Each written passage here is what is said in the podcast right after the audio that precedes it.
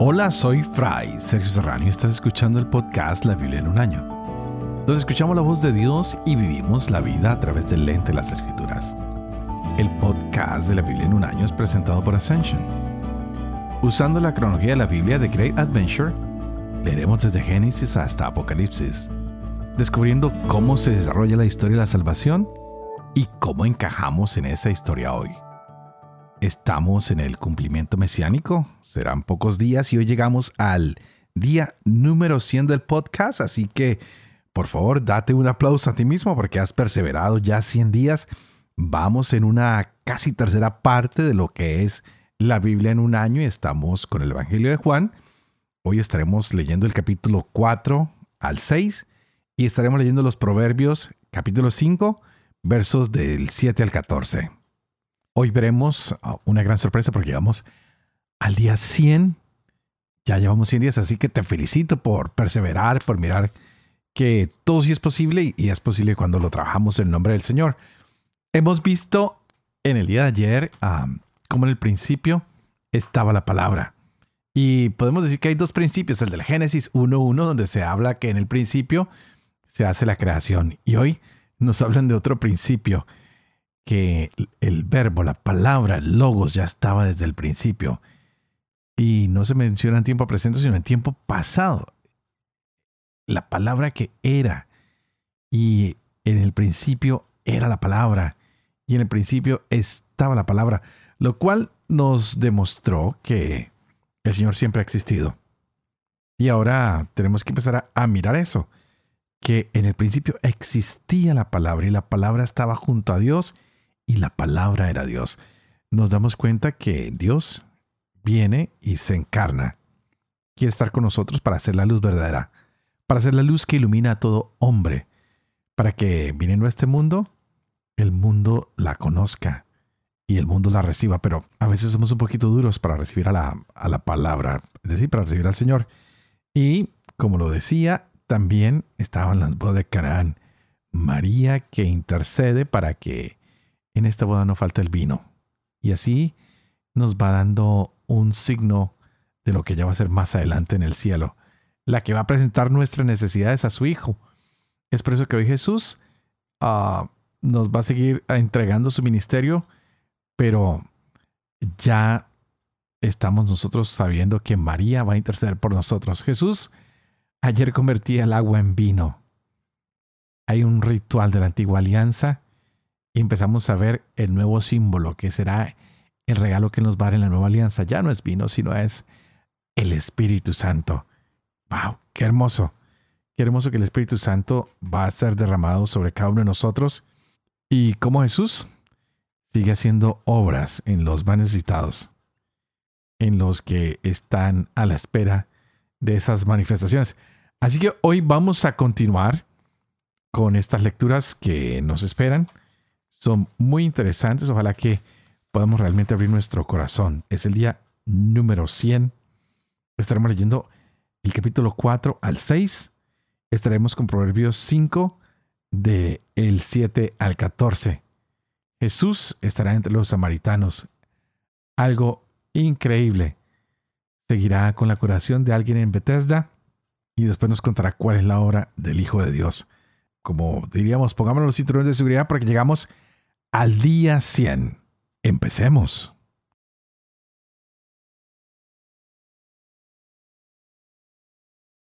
Juan capítulo 4 Cuando Jesús se enteró de que había llegado a oídos de los fariseos que él hacía más discípulos y bautizaba más que Juan, aunque no era Jesús mismo el que bautizaba, sino sus discípulos, abandonó Judea y volvió a Galilea tenía que pasar por Samaria. Llega pues a una ciudad de Samaria llamada Sicar, cerca de la heredad que Jacob dio a su hijo José. Allí estaba el pozo de Jacob. Jesús, como se había fatigado del camino, estaba sentado junto al pozo. Era alrededor del mediodía. Llega una mujer de Samaria a sacar agua. Jesús le dice, Dame de beber. Pues sus discípulos se habían ido a la ciudad a comprar comida. Le dice la mujer samaritana, ¿Cómo tú, siendo judío, me pides de beber a mí que soy una mujer samaritana? Porque los judíos no se tratan con los samaritanos. Jesús le respondió, Si conocieras el don de Dios, ¿y quién es el que te dice, dame de beber? Tú le habrías pedido a él y él te habría dado agua viva. Le dice la mujer, Señor, no tienes con qué sacarla y el pozo es hondo. ¿De dónde, pues, tienes esa agua viva? ¿Acaso eres tú más que nuestro padre Jacob que nos dio el pozo y de él bebieron él y sus hijos y sus ganados? Jesús le respondió, Todo el que beba de esta agua volverá a tener sed, pero el que beba del agua que yo le dé no tendrá sed jamás sino que el agua que yo le dé se convertirá en él en fuente de agua que brota para vida eterna. Le dice la mujer, Señor, dame de esa agua para que no tenga más sed y no tenga que venir aquí a sacarla. Él le dice, Vete, llama a tu marido y vuelve acá. Respondió la mujer, No tengo marido. Jesús le dice, Bien has dicho que no tienes marido, porque has tenido cinco maridos y el que ahora tienes no es marido tuyo. En eso has dicho la verdad. Le dice la mujer, Señor, veo que eres un profeta. Nuestros padres adoraron en este monte y ustedes dicen que en Jerusalén es el lugar donde se debe adorar. Jesús le dice, Créeme, mujer, que llega la hora en que ni en este monte ni en Jerusalén adorarán al Padre. Ustedes adoran lo que no conocen. Nosotros adoramos lo que conocemos, porque la salvación viene de los judíos. Pero llega la hora, ya estamos en ella, en que los adoradores verdaderos adorarán al Padre en espíritu y en verdad. Porque así quiere el Padre que sean los que le adoren. Dios es espíritu y los que lo adoran deben adorar en espíritu y verdad. Le dice la mujer, sé que va a venir el Mesías, el llamado Cristo. Cuando venga, nos lo desvelará todo. Jesús le dice, yo soy el que está hablando contigo. En esto llegaron sus discípulos y se sorprendían de que hablara con una mujer. Pero nadie le dijo, ¿Qué quieres? ¿O qué hablas con ella? La mujer, dejando su cántaro, corrió a la ciudad y dijo a la gente, Vengan a ver a un hombre que me ha dicho todo lo que he hecho. ¿No será el Cristo? Salieron de la ciudad e iban hacia él. Entre tanto, los discípulos le insistían diciendo, Rabí, come. Pero él les dijo, yo tengo para comer un alimento que ustedes no saben. Los discípulos se decían unos a otros, ¿le habrá traído a alguien de comer? Les dice Jesús, mi alimento es hacer la voluntad del que me ha enviado y llevar a cabo su obra. ¿No dicen ustedes cuatro meses más y llega la ciega? Pues bien, yo les digo, alcen sus ojos y vean los campos que blanquean ya para la siega. Ya el segador recibe el salario y recoge fruto para vida eterna. De modo que el sembrador se alegra igual que el segador. Porque en esto resulta verdadero el refrán, de que uno es el sembrador y otro el segador. Yo les he enviado a segar, donde ustedes no se han fatigado otros se fatigaron, y ustedes se aprovechan de su fatiga. Muchos samaritanos de aquella ciudad creyeron en él por las palabras de la mujer que atestiguaba. Me ha dicho todo lo que he hecho. Cuando llegaron a él, los samaritanos le rogaron que se quedara con ellos. Y se quedó allí dos días. Y fueron muchos más los que creyeron por sus palabras y decían a la mujer, ya no creemos por tus palabras, que nosotros mismos hemos oído y sabemos que este es verdaderamente el Salvador del mundo.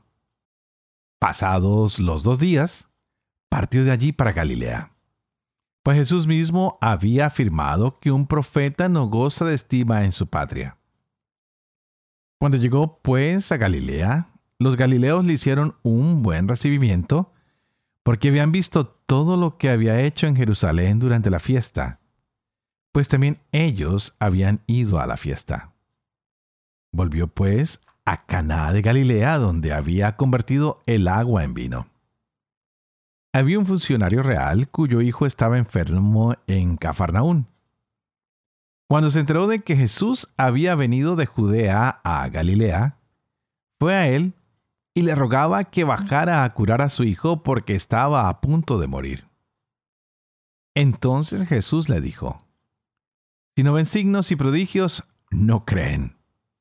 Le dice el funcionario, Señor, va antes que se muera mi hijo. Jesús le dice, Vete que tu hijo vive. Creyó el hombre en la palabra que Jesús le había dicho y se puso en camino. Cuando bajaba, le salieron al encuentro sus siervos y le dijeron que su hijo vivía. Él les preguntó entonces la hora en que se había sentido mejor. Ellos le dijeron, ayer a la una de la tarde le dejó la fiebre. El padre comprobó que era la misma hora en que le había dicho Jesús, tu hijo vive. Y creyó él y toda su familia. Tal fue de nuevo el segundo signo que hizo Jesús cuando volvió de Judea a Galilea. Después de esto, hubo una fiesta de los judíos y Jesús subió a Jerusalén. Hay en Jerusalén una piscina probática que se llama en hebreo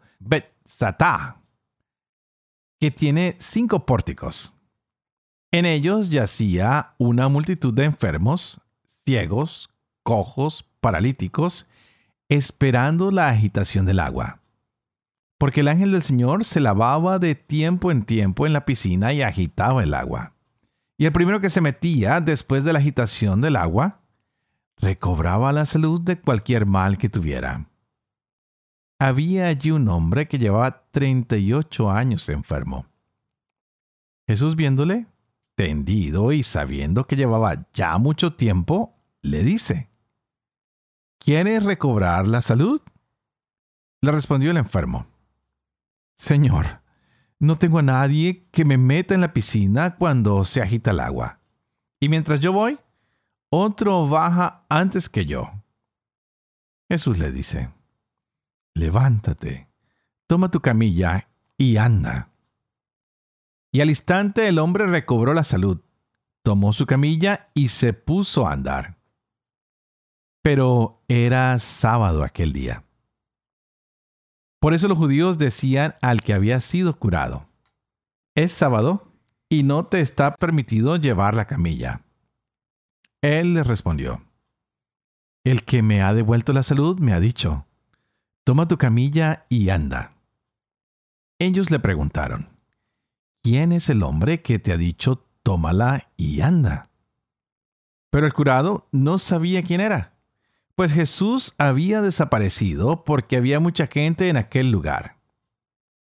Más tarde Jesús lo encuentra en el templo y le dice, Mira, has recobrado la salud, no peques más para que no te suceda algo peor. El hombre se fue a decir a los judíos que era Jesús el que le había devuelto la salud. Por eso los judíos perseguían a Jesús porque hacía estas cosas en sábado. Pero Jesús le replicó, Mi Padre trabaja hasta ahora, y yo también trabajo. Por eso los judíos trataban con mayor empeño de matarle, porque no solo quebrantaba el sábado, sino que llamaba a Dios su propio Padre, haciéndose a sí mismo igual a Dios. Jesús, pues, tomando la palabra, les decía, En verdad, en verdad les digo, el Hijo no puede hacer nada por su cuenta, sino lo que ve hacer al Padre. Lo que hace Él, eso también lo hace igualmente el Hijo. Porque el Padre quiere al Hijo y le muestra todo lo que Él hace. Y le mostrará obras aún mayores que estas para que se asombren. Porque como el Padre resucita a los muertos y les da la vida, así también el Hijo da la vida a los que quiere. Porque el Padre no juzga a nadie, sino que todo juicio lo ha entregado al Hijo, para que todos honren al Hijo como honran al Padre. El que no honra al Hijo, no honra al Padre que lo ha enviado. En verdad, en verdad les digo, el que escucha mi palabra y cree en el que me ha enviado, tiene vida eterna y no incurre en juicio, sino que ha pasado de la muerte a la vida. En verdad, en verdad les digo, llega la hora, ya estamos en ella, en que los muertos oirán la voz del Hijo de Dios, y los que la oigan vivirán. Porque como el Padre tiene vida en sí mismo, así también le ha dado al Hijo tener vida en sí mismo, y le ha dado poder para juzgar, porque es Hijo del hombre. No se extrañen de esto. Llega la hora en que todos los que estén en los sepulcros oirán su voz, y saldrán los que hayan hecho el bien para una resurrección de vida, y los que hayan hecho el mal para una resurrección de juicio. Yo no puedo hacer nada por mi cuenta. Juzgo según lo que oigo. Y mi juicio es justo, porque no busco mi voluntad, sino la voluntad del que me ha enviado. Si yo diera testimonio de mí mismo, mi testimonio no sería válido. Otro es el que da testimonio de mí. Y yo sé que es válido el testimonio que da de mí. Ustedes mandaron enviados a Juan, y él dio testimonio de la verdad. En cuanto a mí, no es de un hombre del que recibo testimonio. Pero digo esto para que ustedes sean salvos. Él era la lámpara que arde y alumbra, y ustedes quisieron recrearse una hora con su luz. Pero yo tengo un testimonio mayor que el de Juan porque las obras que el Padre me ha encomendado llevar a cabo, las mismas obras que realizo, dan testimonio de mí de que el Padre me ha enviado. Y el Padre que me ha enviado es el que ha dado testimonio de mí. Ustedes no han oído nunca su voz, ni han visto nunca su rostro. Ni habita su palabra en ustedes porque no creen al que Él ha enviado. Ustedes investigan las escrituras, ya que creen tener en ellas vida eterna. Ellas son las que dan testimonio de mí, y ustedes no quieren venir a mí para tener vida. La gloria no la recibo de los hombres. Pero yo los conozco. No tienen en ustedes el amor de Dios. Yo he venido en nombre de mi Padre y no me reciben. Si otro viene en su propio nombre, a ese lo recibirán. ¿Cómo pueden creer ustedes que aceptan gloria unos de otros y no buscan la gloria que viene del único Dios? No piensen que les voy a acusar yo delante del Padre. Su acusador es Moisés, en quien han puesto su esperanza. Porque si creyeran a Moisés, me creerían a mí, porque Él escribió de mí. Pero si no creen en sus escritos, ¿cómo van a creer en mis palabras?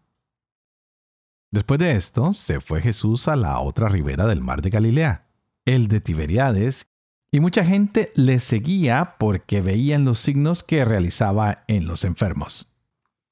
Subió Jesús al monte y se sentó allí en compañía de sus discípulos estaba próxima la Pascua, la fiesta de los judíos. Al levantar Jesús los ojos y ver que venía hacia él mucha gente, dice a Felipe, ¿Dónde nos procuraremos panes para que coman estos? Se lo decía para probarle, porque él sabía lo que iba a hacer. Felipe le contestó, 200 denarios de pan no bastan para que cada uno tome un poco. Le dice uno de sus discípulos, Andrés el hermano de Simón Pedro. Aquí hay un muchacho que tiene cinco panes de cebada y dos peces. Pero, ¿qué es eso para tantos? Dijo Jesús, hagan que se recueste la gente. Había en el lugar mucha hierba. Se recostaron pues los hombres en número de unos cinco mil. Tomó entonces Jesús los panes, y después de dar gracias, los repartió entre los que estaban recostados, y lo mismo los peces. Comieron todo lo que quisieron. Cuando se saciaron, dice a sus discípulos, Recojan los trozos sobrantes para que nada se pierda. Los recogieron, pues, y llenaron doce canastos con los trozos de los cinco panes de cebada que sobraron a los que habían comido. Al ver la gente el signo que había realizado, decía, Este es verdaderamente el profeta que iba a venir al mundo. Sabiendo Jesús que intentaban venir a tomarle por la fuerza para hacerle rey, huyó de nuevo al monte él solo. Al atardecer, bajaron sus discípulos a la orilla del mar. Y subiendo una barca, se dirigían al otro lado del mar, a Cafarnaún. Había ya oscurecido, y Jesús todavía no había venido a ellos.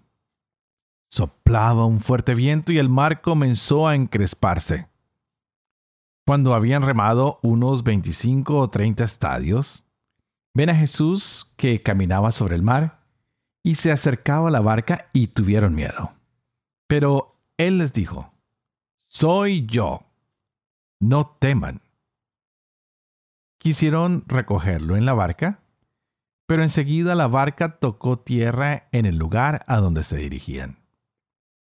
Al día siguiente, la gente que se había quedado al otro lado del mar vio que allí no había más que una barca y que Jesús no había montado en la barca con sus discípulos, sino que los discípulos se habían marchado solos. Pero llegaron barcas de Tiberiades cerca del lugar donde habían comido pan. Cuando la gente vio que Jesús no estaba allí, ni tampoco sus discípulos, subieron a las barcas y fueron a Cafarnaún en busca de Jesús. Al encontrarle a la orilla del mar, le dijeron, Rabí, ¿cuándo has llegado aquí? Jesús les respondió, en verdad, en verdad les digo, ustedes me buscan no porque han visto signos, sino porque han comido de los panes y se han saciado. Obren no por el alimento perecedero, sino por el alimento que permanece para vida eterna, el que les dará el Hijo del Hombre, porque a éste es a quien el Padre Dios ha marcado con su sello. Ellos le dijeron, ¿qué hemos de hacer para obrar las obras de Dios? Jesús le respondió, la obra de Dios es que crean en quien Él ha enviado. Ellos entonces le dijeron, ¿qué signo haces para que viéndolo creamos en ti? ¿Qué obra realizas? Nuestros padres comieron el maná en el desierto según está escrito. Pan del cielo les dio a comer. Jesús les respondió, En verdad, en verdad les digo, no fue Moisés quien les dio el pan del cielo. Es mi Padre el que les da el verdadero pan del cielo. Porque el pan de Dios es el que baja del cielo y da la vida al mundo. Entonces le dijeron, Señor, danos siempre de ese pan. Les dijo Jesús, Yo soy el pan de vida. El que venga a mí no tendrá hambre, y el que crea en mí no tendrá nunca sed. Pero ya se lo he dicho, me han visto y no creen. Todo lo que me dé el Padre vendrá a mí, y al que venga a mí no lo echaré fuera, porque he bajado del cielo, no para hacer mi voluntad, sino la voluntad del que me ha enviado. Y esta es la voluntad del que me ha enviado, que no pierda nada de lo que Él me ha dado, sino que lo resucite el último día. Porque esta es la voluntad de mi Padre, que todo el que vea al Hijo y crea en Él, tenga vida eterna, y que yo le resucite el último día. Los judíos murmuraban de Él, porque había dicho, Yo soy el pan que ha bajado del cielo. Y decían, ¿no es este Jesús, hijo de José, cuyo padre y madre conocemos? ¿Cómo puede decir ahora, he bajado del cielo? Jesús le respondió, No murmuren entre ustedes. Nadie puede venir a mí si el Padre que me ha enviado no lo atrae. Y yo le resucitaré el último día. Está escrito en los profetas. Serán todos enseñados por Dios. Todo el que escucha al Padre y aprende, viene a mí. No es que alguien haya visto al Padre, sino aquel que ha venido de Dios, ese ha visto al Padre. En verdad, en verdad les digo, el que cree tiene vida eterna. Yo soy el pan de vida. Sus padres comieron el maná en el desierto y murieron.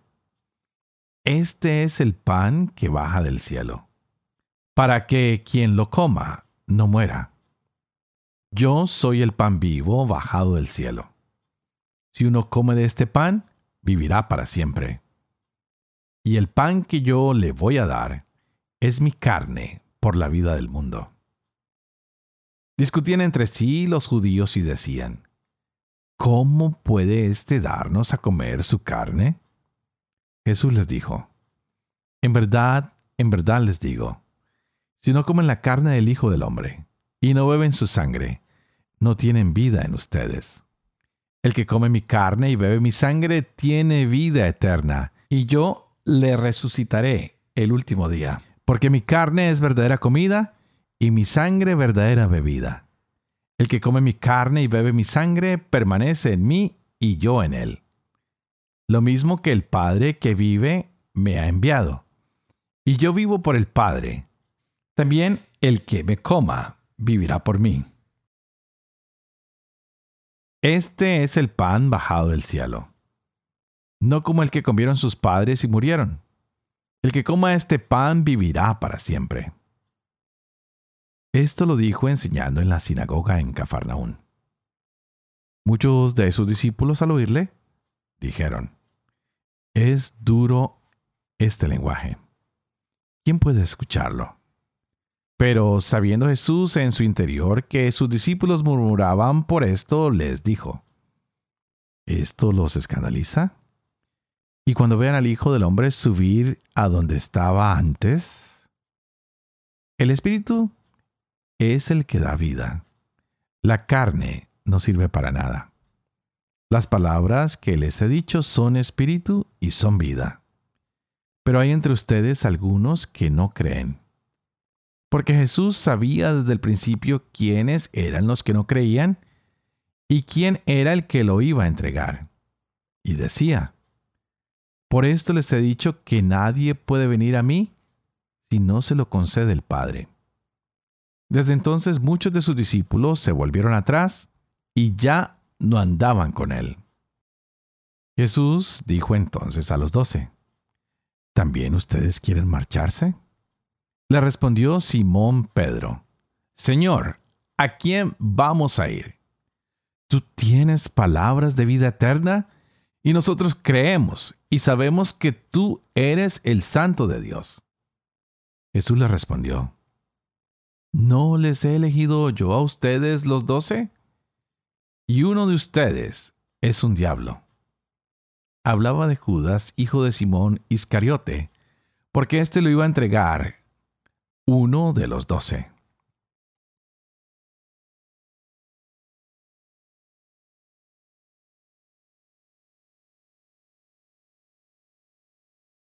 Proverbios 5, del 7 al 14. Por tanto, hijos, escúchenme y sigan mis advertencias. Aleja de ella tu camino, y no te acerques a la puerta de su casa. No vayas a entregar tu honor a otros y tus años a alguien sin escrúpulos. No se aprovechen de tu esfuerzo los extraños, ni acaben tus fatigas en casa ajena. A la postre lo lamentarás, cuando tu cuerpo y tu carne se consuman. Entonces dirás, ¿por qué rechacé la corrección y mi corazón despreció las advertencias? ¿Por qué no hice caso a mis maestros ni presté oídos a mis educadores? Por poco llego a la ruina total en medio de la asamblea reunida. Padre de amor y misericordia, tú que haces elocuente la lengua de los niños, educa también la mía, e infunde en mis labios la gracia de tu bendición. Padre, Hijo y Espíritu Santo. Y a ti te invito para que pidas al Espíritu Santo que abra nuestra mente y nuestro corazón, para que nos podamos gozar de la palabra de Dios en nuestras vidas hoy.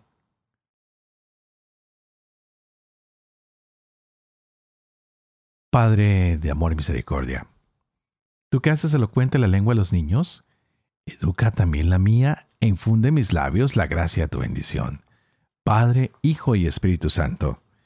Y a ti te invito para que pidas al Espíritu Santo que abra nuestra mente y nuestro corazón para que podamos gozarnos de la palabra de Dios hoy en nuestras vidas. ¡Wow! ¡Qué increíble! Estos capítulos del día de hoy nos muestran el encuentro de Jesús con una mujer, pero no es cualquier mujer, es una mujer samaritana. Y nos damos cuenta que esta mujer era un poquito atrevida y descortés, pero va cambiando a medida que va conociendo a Jesús. Él empieza a ayudarla a pensar de manera diferente. Esta mujer no sabe que Jesús es el agua viva. Y ella tiene esa sed espiritual. Tal vez no tenía sed física, pero su espíritu estaba buscando algo. Y también veremos que hoy se da a conocer que Jesús es un profeta. Y él puede entender la realidad de esta mujer. Y esta mujer va y lo presenta ante el pueblo. Y el pueblo empieza a descubrir que en Jesús, en su palabra, hay algo nuevo, hay algo diferente. Y es también como lo observaremos en todo este Evangelio, la palabra que se hace carne y que quiere renovar, restaurar, hacer todo diferente. También veíamos que un hombre se acerca para pedir que se sane su hijo. Está en medio de una fiesta en Cana de Galilea y hay un hombre que viene porque su hijo se encuentra en Cafarnaún y le dice, mira, por favor, ayuda a mi hijo. Qué lindo es cuando podemos entrar en contacto y interceder por alguien más. ¿Por quién vas a pedir el día de hoy? Tal vez tienes hijos y quieres interceder por ellos. Tal vez quieres ejercer una pequeña influencia sobre tu padre, tu madre, algún amigo, alguien a quien amas. Vas a pedir hoy que se haga un milagro en la vida de esa persona, sería interesante porque nos hemos visto muy ligados a un Jesús que acepta que intercedamos por los demás. Es un Jesús que marca un punto decisivo cuando hay que hacer un milagro por alguien. Y estos milagros no siempre son aplaudidos, a veces le van a crear enemigos a Jesús, quienes sienten odio y que comienzan a buscar la manera de condenarlo, de llevarlo a morir. Así que vamos a pensar que aunque algunos quieren que Jesús esté en día de reposo, en mes de reposo, que siempre está reposando, Jesús sigue haciendo las obras hoy en tu vida, en mi vida. Que Él se levanta a ayudar a los que están necesitados y que a los que están necesitados les dice, levántate y camina. Tal vez tú y yo tenemos que decirle a alguien hoy, levántate, camina, no te dejes llevar por los vicios, por la pereza, por lo que puede llevarte al mal camino. Hoy Jesús está impartiendo vida, está levantando a muertos, está sanando a los enfermos. Así que no te dejes llevar por el desánimo o por la tristeza. Pídamele a Jesús que como lo hizo dos mil años atrás, hoy venga a restaurar, a levantar, hacer las cosas nuevas. Y es por eso que Jesús está orando también para él mismo ser glorificado, para que hayan muchos creyentes. Ojalá que tú y yo hoy empecemos a creer y a creer más, porque Jesús se sigue manifestando. Hoy Jesús consoló a sus discípulos y dijo, miren, yo soy el camino al Padre, y les prometo que el Espíritu Santo vendrá. Digámosle hoy, Señor, no queremos caminar por otras sendas, sino queremos que tú seas ese camino que nos lleva hasta el Padre. Por eso, por favor, hoy danos ese Espíritu Santo. Y así el mundo nos odie, no importa, trabajaremos para el Espíritu Santo y sabemos que nuestra tristeza se convertirá en alegría si somos perseguidos. Sabemos que si el mundo se viene en contra de nosotros, tú estarás con nosotros y no nos dejarás solos, que no nos vas a abandonar. Padre de amor y misericordia, te pedimos que nos sigas acompañando en este día. Van 100 días de caminar contigo. Permite, Señor, que no solo yo, sino que cada uno de nosotros seamos fieles a tu palabra, para que podamos vivir con fe lo que estamos leyendo, lo que estamos compartiendo, para que podamos enseñar la verdad y para que podamos cumplir lo que hoy tu palabra hecha carne nos trata de enseñar. Señor, que cada día podamos reconocer que has estado desde el principio y que tal vez no te habíamos visto en nuestras vidas, pero hoy más que nunca nos dices que estás ahí presente para sanar, para dar vida, para liberar. Y que la bendición de Dios Todopoderoso, que es Padre, Hijo y Espíritu Santo, descienda sobre ustedes y los acompañe siempre. Que Dios los bendiga.